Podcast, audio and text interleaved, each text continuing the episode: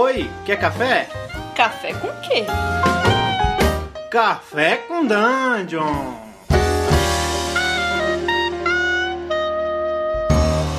Bom dia, amigos do Regra da Casa. Estamos aqui para mais um Café com Dungeon, na sua manhã com muito RPG. Eu sou Rafael Balbi, eu estou tomando um cafezinho aqui no Copo Americano, só para voltar a acostumar meu, meu, meu estômago, estava já muito leite com pera, quer dizer, leite com chá.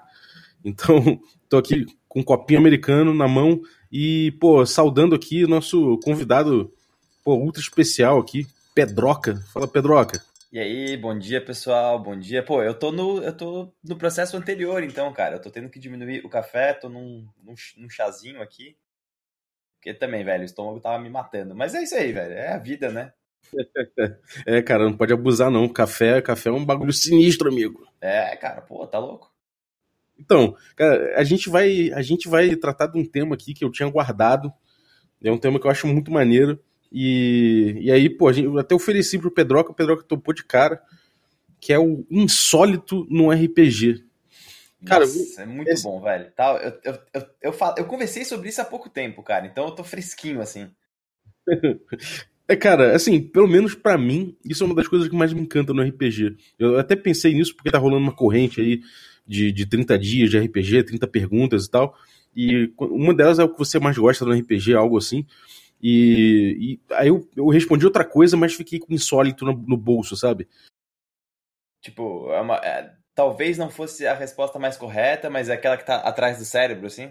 É, exatamente, cara. Porque, assim, é, uma coisa é você viver a tua vida cotidiana e tudo mais. O, o RPG traz a fantasia, e a fantasia é legal também, porque é, é, é, uma, é um desdobramento de várias possibilidades que você pensa, de várias coisas diferentes e tudo mais. Só que quando você fala do insólito, aí é uma coisa muito doida, né? Você pensar que, de repente, sei lá, o que aconteceria se, sei lá, você tá andando no meio da rua e de repente te cresce uma segunda cabeça no meio da Avenida Paulista, sabe? o, o que, que, as pessoas em volta fazem, sabe? Tipo, isso é uma coisa é. que no RPG acontece, bicho. Né, então, isso, isso me, assim, me leva um dos primeiros jogos que eu tive, que um amigo meu, ele tava muito viciado em, tipo, Resident Evil, essas porras assim, e ele queria jogar Resident Evil com a gente, ele falou, velho, são vocês, vocês estão em casa, e aí algo estranho acontece. Então, assim, a gente só descobriu que era Resident Evil, que era zumbis, depois de muito tempo, mas no começo era tipo, o bebê do fulano que começou a morder a teta da mãe, sabe? As coisas assim bizarras, assim, estranhas, sabe? É, é, cara, eu acho que o insólito dá cor pra fantasia, né? É, eu acho que ele, ele, ele, ele tem uma coisa assim que tem muito a ver com a própria natureza humana, assim, né? Acho que quando a gente tem sempre a possibilidade de distorcer um pouco a realidade, a gente acaba fazendo. E o insólito é, é um, meio que uma extravagância disso, né? Sim. É, uma coisa que eu penso muito é o seguinte: a gente tem aquela, aquela coisa da verossimilhança, né? Uhum. A gente para apenas pensa num cenário, a gente fala, pô, a gente tá num cenário onde existe magia, né? Existe magia, sei lá, tipo DD.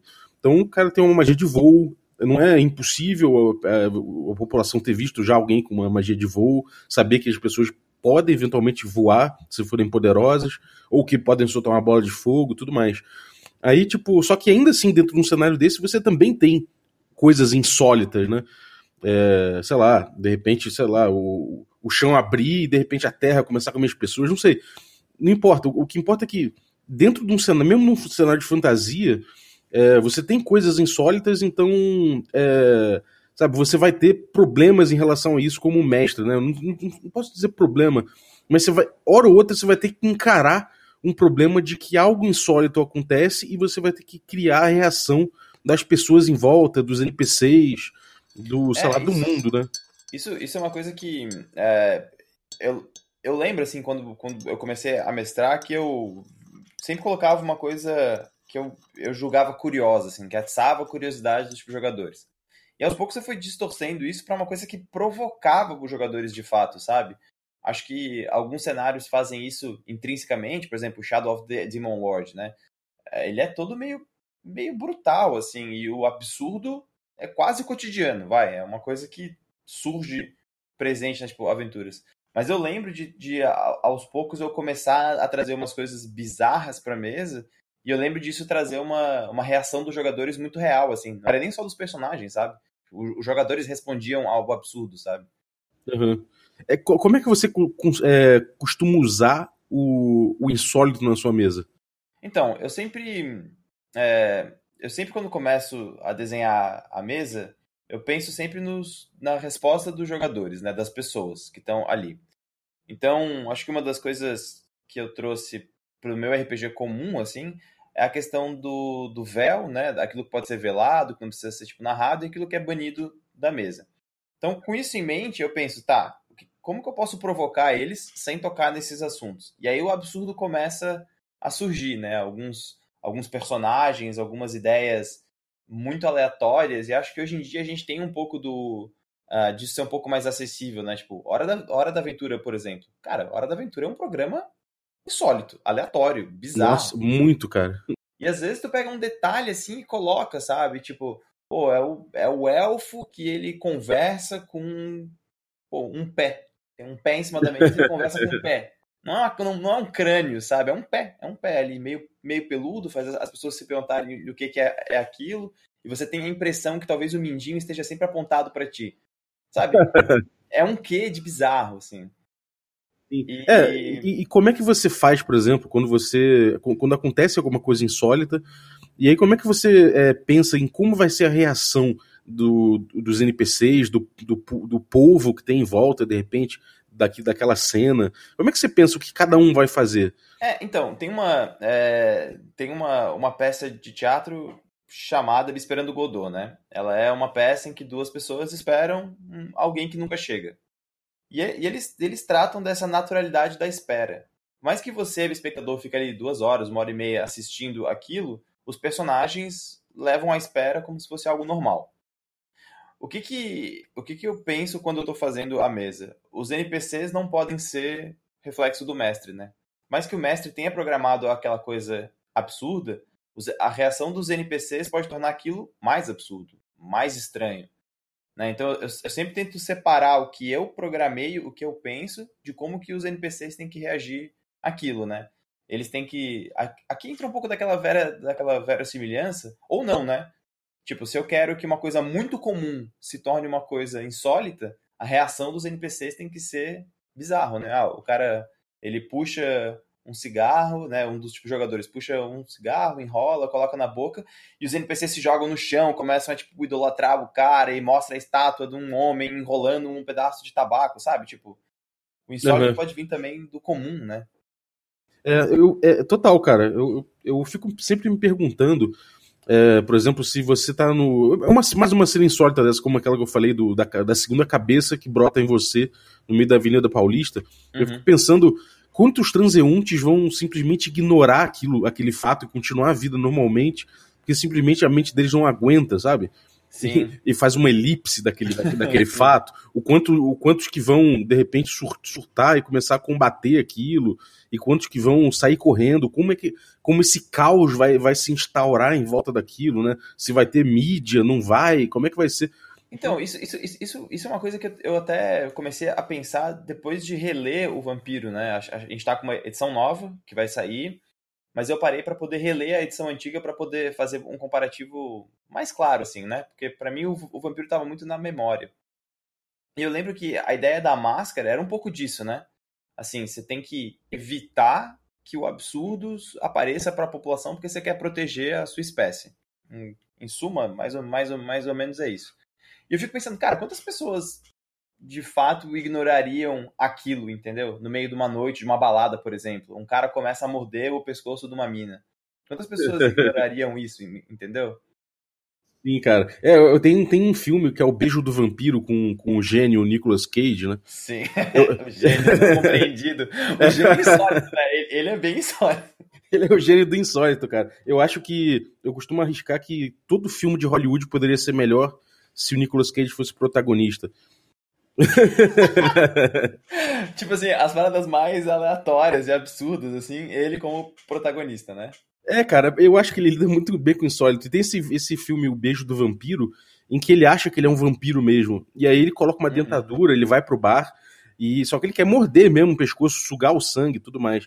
Só que ele se colocando pra uma. Tem uma hora que ele vai. Ele chega num singles bar desse aí, pra uma, pra uma, pra uma coroa e começa a, a cortejar ela, né, e tudo mais, mas falando já que é um vampiro e tudo mais, e, e ela reage rindo demais daquilo ali, só que o cara vai até as vias de fato, ele vai lá e morde ela, sai sangue, aí dá uma merda federal.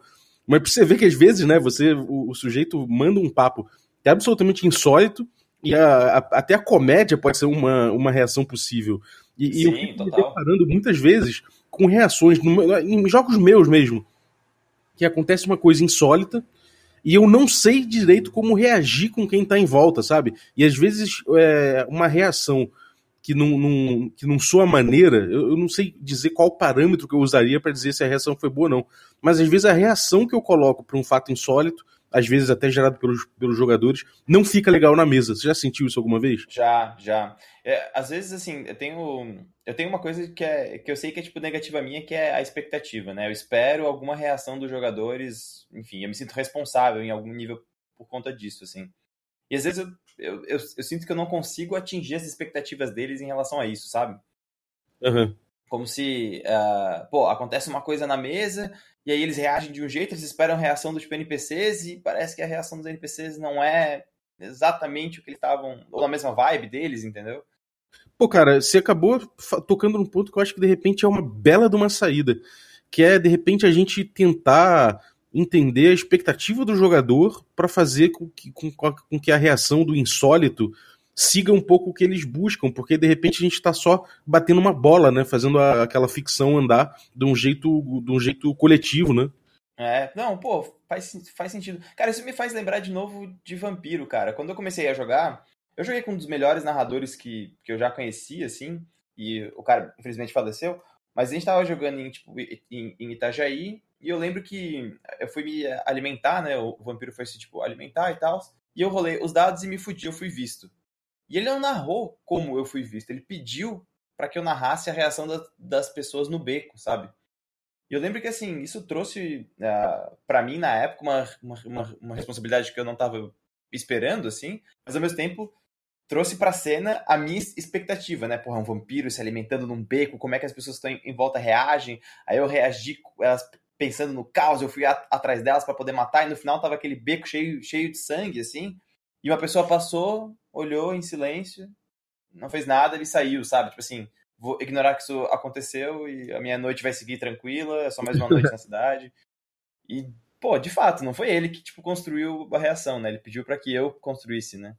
É, então isso é excelente, cara. Isso é uma, é uma bela de uma saída, porque, porque você coloca ali pro, pro jogador uma possibilidade dele, dele mexer também naquele, naquele insólito, né? O insólito passa a não ser só uma coisa que tá na sua manga, mas é um, é um abacaxi que você coloca no colo do cara e você fala, vamos te cascar juntos aqui, né? Exatamente. Não, acho que é, eu, tô, eu tô cada vez mais tendendo, assim, pra um pouco dessa narração compartilhada, ou sei lá qual é o termo técnico, mas que o jogador sinta responsável por isso também, né? É tu fazer duas perguntas, tipo, o que que você faz e depois o que que acontece, sabe? Não só uma, né? E, uhum. e o, o, jogador ter essa expectativa que tu, como mestre, tem que falar tudo o que acontece, né? Tipo, ficção, sabe? Acho isso interessante. Até quando o jogador cria o absurdo, né? Pô, você joga um abacaxi na mesa e você espera que eu resolva ele, vamos todo mundo resolver junto, né? É, exatamente. É, eu acho que isso é uma bela uma dica, cara. Como mestre, então, se você se deparar com, com um absurdo, você pode é, simplesmente é, botar esse absurdo pra galera é, atuar junto e criar junto a reação a esse absurdo. Isso é muito bom. É, outra coisa que eu fico pensando é que, eventualmente, isso pode não ser uma boa saída, e talvez seja quando, quando houver um desafio inerente a essa reação ao absurdo, né? Ah, isso é verdade pode ser que, que um, um, dos grandes baratos da, da, da cena, da, da, cena proposta, da coisa proposta, seja que essa reação vá ser um, um desafio. Então vamos supor, vamos supor, você é o vampiro, você tá no Vampiro à Máscara, aconteceu tal coisa, mas é, aquilo ali foi uma, uma armadilha para você se, se dar mal, pra galera, para você quebrar a máscara, sacou? E aí, se você deixar às vezes na mão do jogador, simplesmente é, ele pode decidir aquilo ali de um jeito que não, que não vá levar a, a, a narrativa para frente, mas sim de um jeito que é melhor para ele, né? E é. não teria como culpar o cara por isso, porque às vezes é uma, é uma, é uma coisa natural. Então, você, como mestre, está querendo propor um desafio, pode ser que essa solução não, não adiante muito, mas talvez seja a única forma, o único momento em que eu não faria isso, cara, de hoje em diante. é, não, total. Eu também penso isso. Acho que toda vez que o mestre tá propondo uma cena, ele tem que estar tá propondo um conflito, né? Se alguma situação levar a um conflito novo, ele tem que tomar uma decisão, ou resolver o conflito antigo ou investir no conflito novo.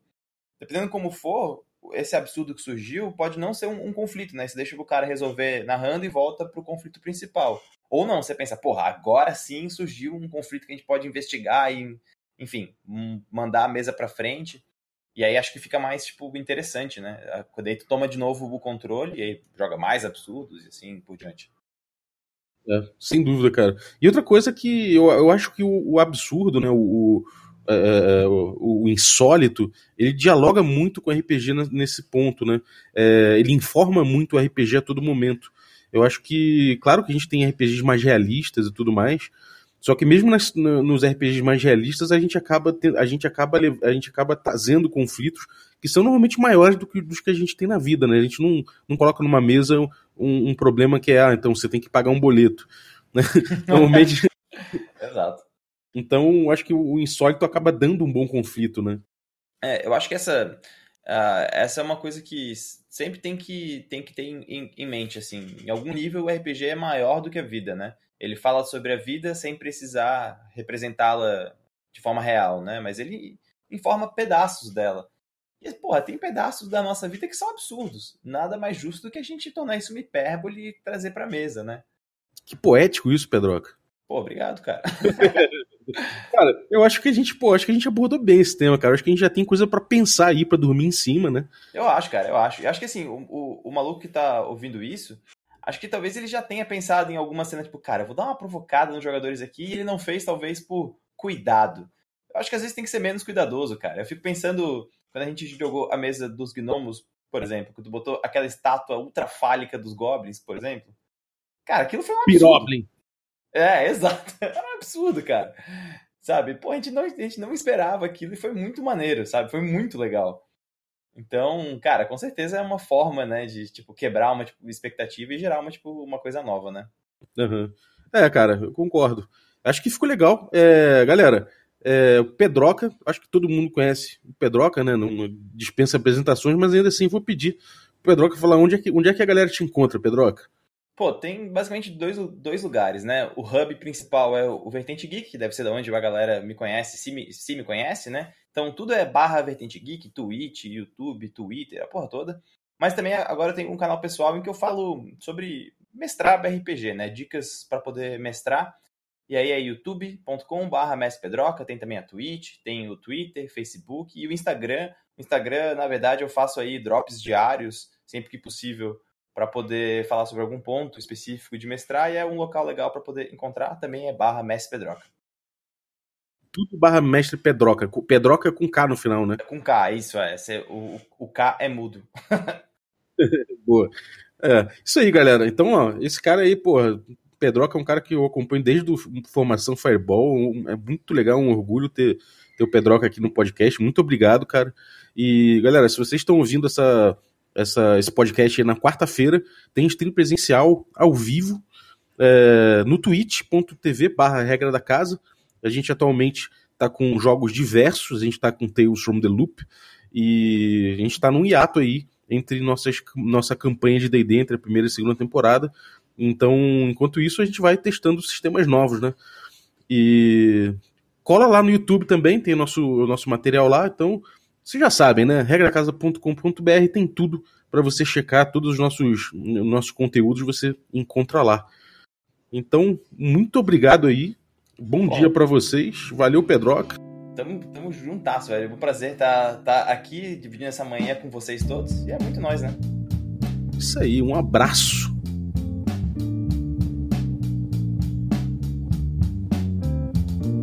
A young David Bowie snuck to the city. Made all the garbage look pretty, say. There's a genie in here and I'm gonna smoke him out. A hookah in the gay bar, living like a rock star. And he says too far out to be going down But I'm still down. Yeah. You say, baby,